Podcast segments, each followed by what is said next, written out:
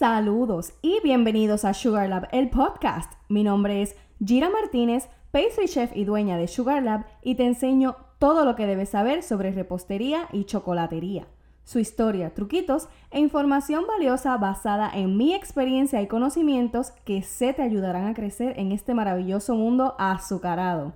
Feliz inicio de semana. Llegó el lunes, nuestro tan esperado lunes. Si es la primera vez que me escuchas, quiero darte la bienvenida y las gracias por estar aquí. Y si estás aquí es porque quieres aprender sobre repostería, quizás para comenzar un hobby, pulir tus destrezas o para emprender. Y quiero decirte que aquí estaré ayudándote en lo que necesites. Y si eres de mis fieles oyentes, mi maravillosa comunidad azucarada, sabes que siempre me pongo súper contenta y feliz de que estés aquí acompañándome del otro lado, lista o listo para aprender y espero que todo lo que aquí comparto contigo sea de mucha ayuda y valor para ti. No olvides que el resumen de este episodio lo podrás encontrar en mis redes sociales y los enlaces te los dejo en las notas del programa.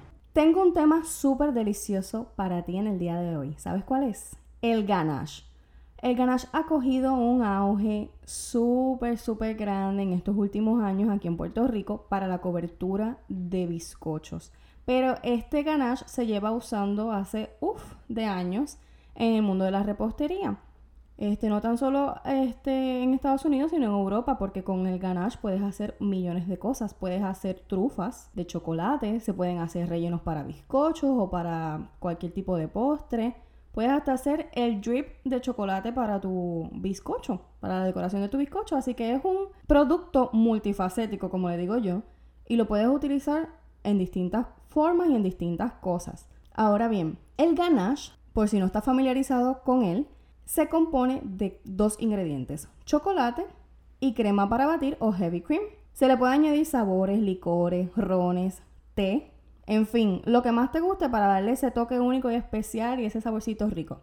También se le puede añadir glucosa o jarabe de maíz, en inglés corn syrup, para darle un brillito un poquito más fuerte y textura. La elaboración del ganache es súper fácil y rápida, así que no te preocupes, que ahora mismo te lo voy a detallar. Primero vas a hervir el líquido, en este caso la crema para batir, que debe tener un porcentaje de grasa de 36 a 40%. Y entonces luego se añade al chocolate y se remueve cuidadosamente con una espátula de goma. Esto es hasta que el chocolate esté completamente derretido y debe estar súper emulsificado, o sea que no se vean partes que tiene leche y partes que tiene chocolate, sino que debe estar todo unido y cremoso.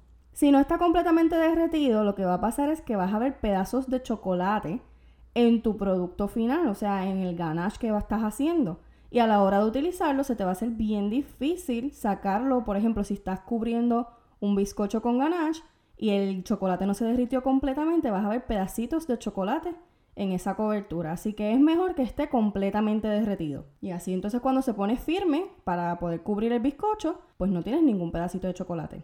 A este ganache le puedes añadir sabores como te mencioné anteriormente y pueden ser licores y rones o lo que tú quieras. Entonces estos sabores deben ser añadidos al final. Una vez ya tú herviste tu crema, se la echaste al chocolate y lo mezclaste completamente y este está completamente derretido, entonces ahí es que vas a añadir el sabor. ¿Y por qué? Para que no se evapore y no se pierda. Ahora, si lo vas a hacer con té, yo te recomiendo que en lugar de hacer un té y echárselo a esta mezcla del ganache, lo que vas a hacer es que vas a coger, si es este, el té en bolsita o si es el té en hoja suelta, lo vas a echar directamente a la crema y vas a emulsificar esa crema con el sabor del té que tú quieras. Entonces luego le sacas la bolsita del té o las hojitas del té suelto y ahí entonces le echas la crema al chocolate y haces el procedimiento regular. Ahora bien, ¿por qué debes hervir la crema?